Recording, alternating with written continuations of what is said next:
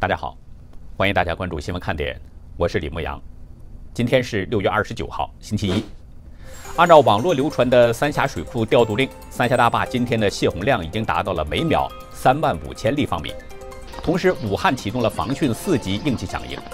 有分析认为，未来灾情可能还会加重。昨天，全球感染中共病毒的总人数突破了一千万，死亡人数也超过了五十万。世卫组织数据显示，中共病毒每月平均死亡人数已经超过了艾滋病和疟疾。昨天，中共统计部分数据显示，前五个月规模以上工业企业利润总额是一万八千四百三十四点九亿人民币，同比下降了百分之十九点三。下面进入今天的话题。湖北水利厅今天透露，全省有一千零八十一座水库的水位都超过了汛线。刚要摆脱瘟疫的纠缠，武汉又遭受到了洪水的侵袭。不止武汉，中共水利部公布，中国大陆有二十六个省份遭遇了洪灾，其中一千三百七十四万人受灾，八十一人死亡。而昨天，习近平终于出面亲自指挥、亲自部署防汛救灾工作。不过，他仍然只是在央视新闻的文字稿当中。而中共的红十字会也终于发挥了救灾的作用，贵州、江西、湖南的民众平均每人可以得到两分钱。昨天下午四点。中共水利部长江水利委员会向三峡集团发出调度令，要求提高泄洪量。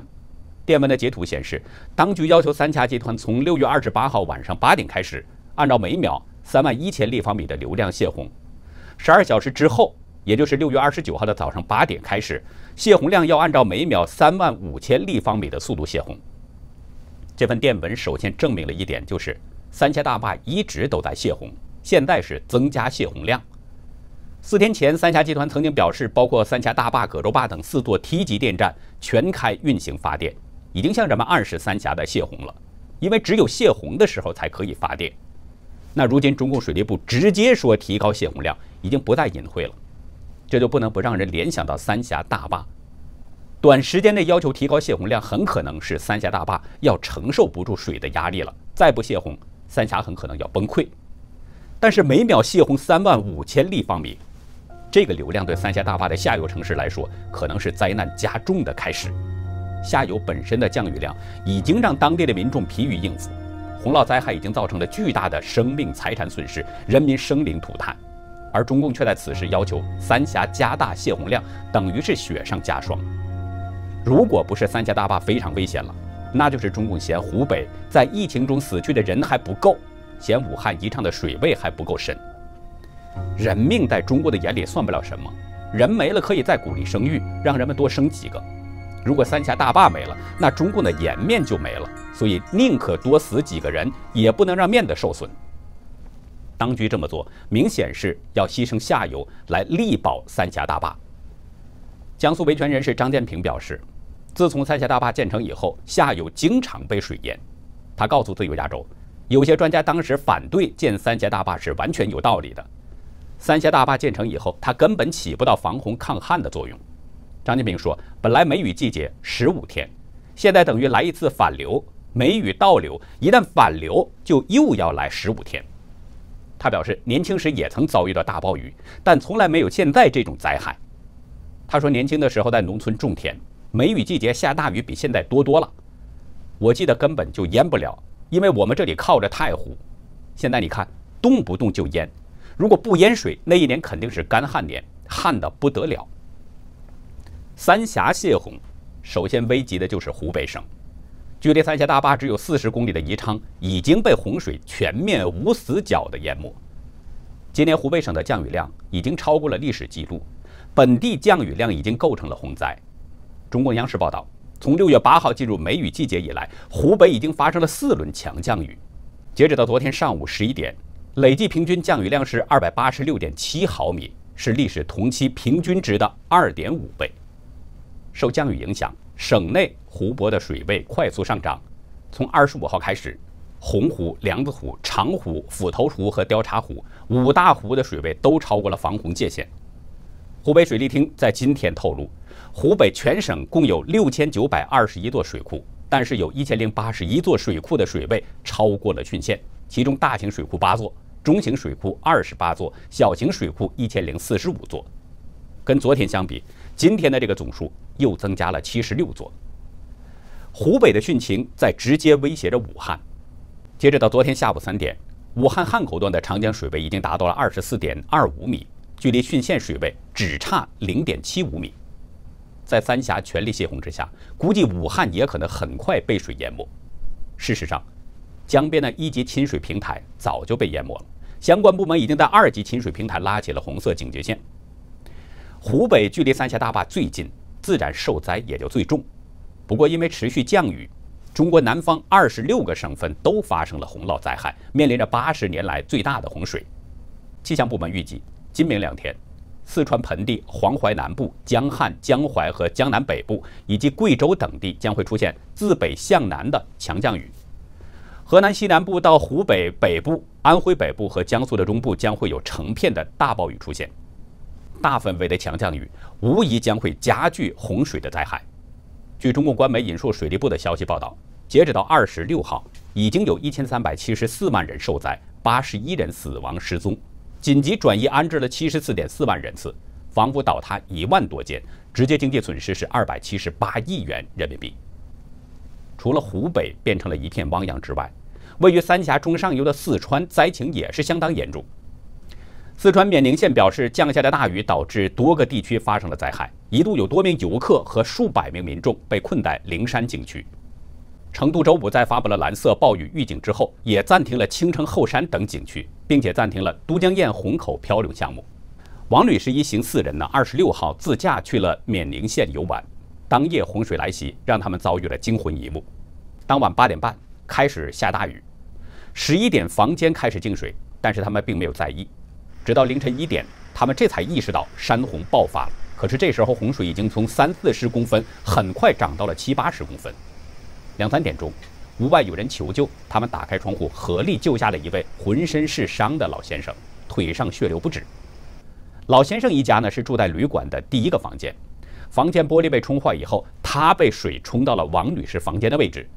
王先生拼命抓着空调的栏杆，坚持了一个小时，直到发现房间里面有人才开始求救。王女士告诉大纪元，洪水特别大，有一米五六那么高，门被完全堵死了，他们只有等着消防人员来救。惊恐中等了两三个小时，消防队才过来，但是直到将近六点才算被救出。王女士说：“这次经历跟五一二地震差不多，都是命悬一线的感觉。”王女士抱怨旅店的工作人员没有及时的提醒旅客撤离，导致人们损失了很多贵重的首饰和衣物等等。不过，与那些洪灾中丧生的人相比，王女士还算是幸运的。旅店没有提醒旅客撤离，有他们失职的问题，但很可能他们是不知情所致。而那些完全知情的中共媒体，却对南方持续了将近一个月的洪灾鲜少报道。今天，央视报道习近平主持了政治局会议，但是只有文字没有画面，包括习近平在内，中共的七个常委全是云露面。通过视频或者是文字表示这个人还在，也没有人提及南方的洪灾。昨天，习似乎是有一次亲自部署指挥，要求做好防洪抢险救援。但是在央视的报道中，同样只有文字没有画面。央视说，非常时期开启了云外交，习近平的这个理念一以贯之。除了习之外，其他的几名中共常委也都没人提及洪灾。李克强昨天在北京主持了一个座谈会，韩正戴着口罩参加了，但是也没有提及南方洪灾。习始终不露面，李勉强露面。中共高层似乎是在分散躲避瘟疫，但在二十六个省。遭受洪灾这样的情况下，中共的七大巨头一个个全都龟缩，令人实在不解。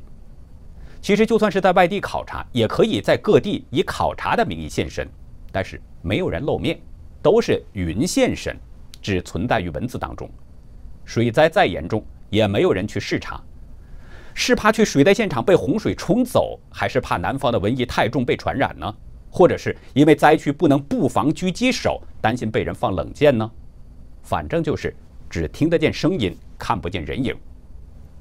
即使是云露面，反应也太迟钝了，迟钝的程度超过了当初对疫情的反应。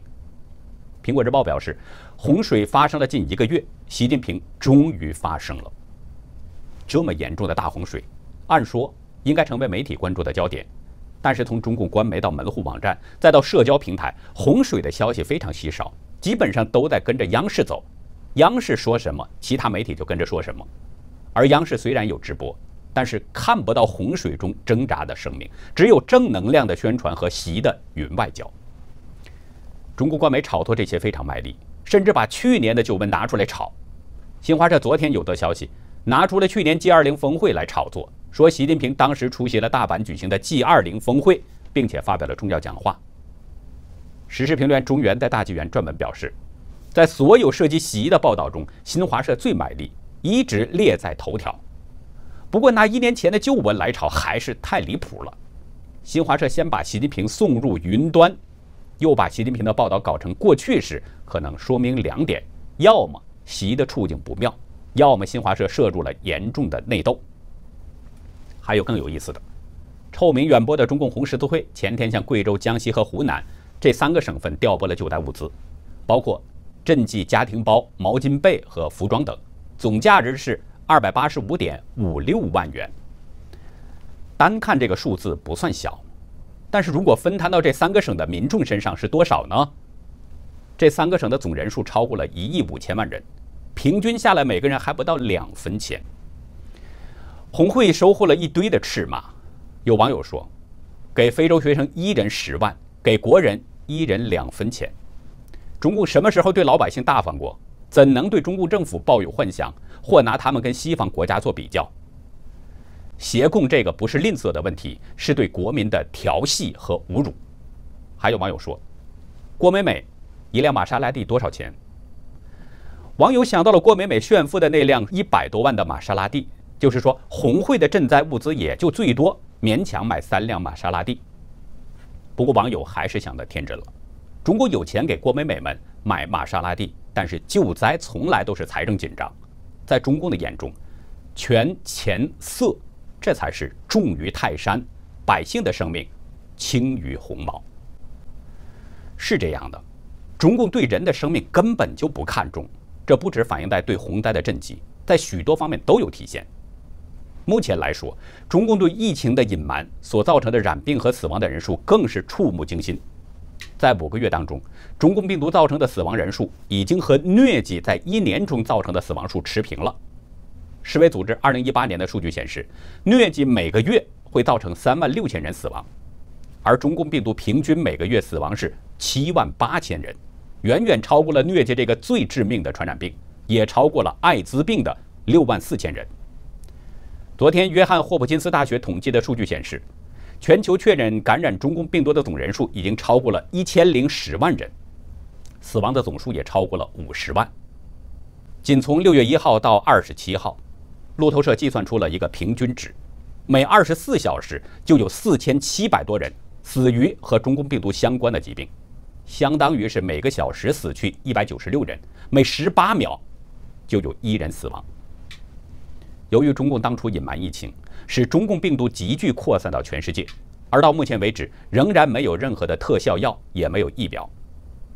中共为祸世界，灾难仍将持续，这也是越来越多的人明白。必须灭共的原因所在，但是也有一部分人，即使中共再怎么祸害百姓，他们也要维护中共，令人很着急。昨天收到一位大陆网友的来信，他提到了一个很现实的问题。这位朋友呢，是一位有着自我理想的日本小说翻译者，曾在日本住了四年，亲眼见识了自由世界的美好。他自称小时候呢，在父母、学校的逼迫下，接受了中共的洗脑教育。自觉不自觉的就成了一个无神论者，但是中共病毒肆虐，他开始思考瘟疫的真正原因。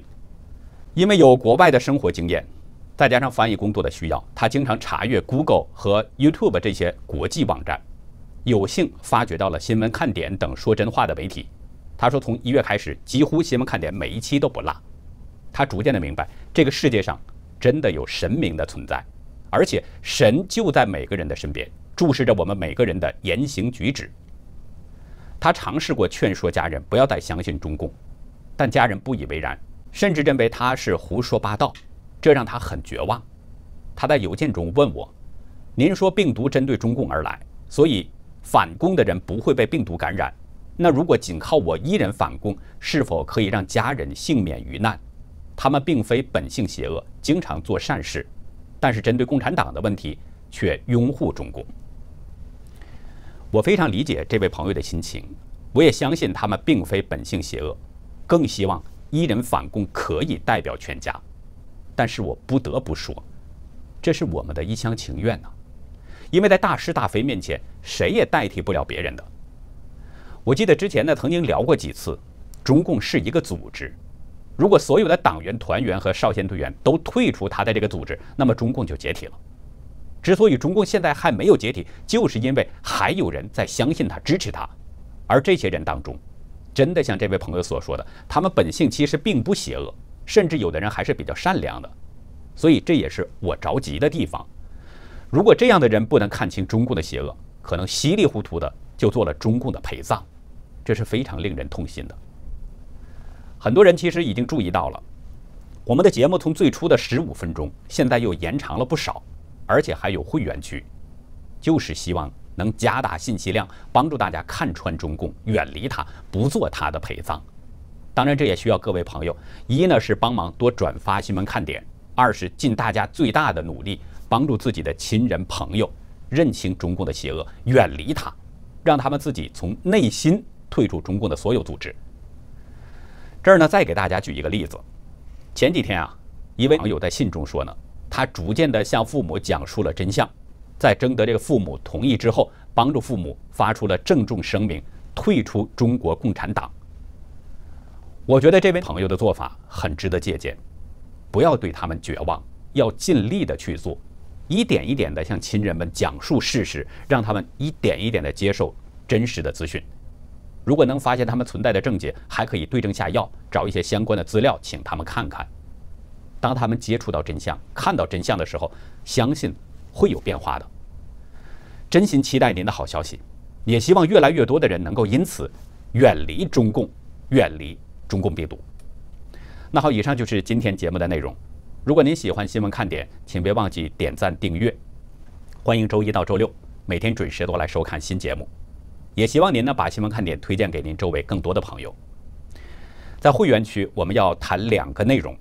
一个是美国史无前例的公布了美台联合军演的画面，内涵很深；另一个是薄熙来之子的住所被曝光了，疑似是被中共网开一面。那好，欢迎大家加入我们的会员去看更多的节目，感谢您的收看，再会。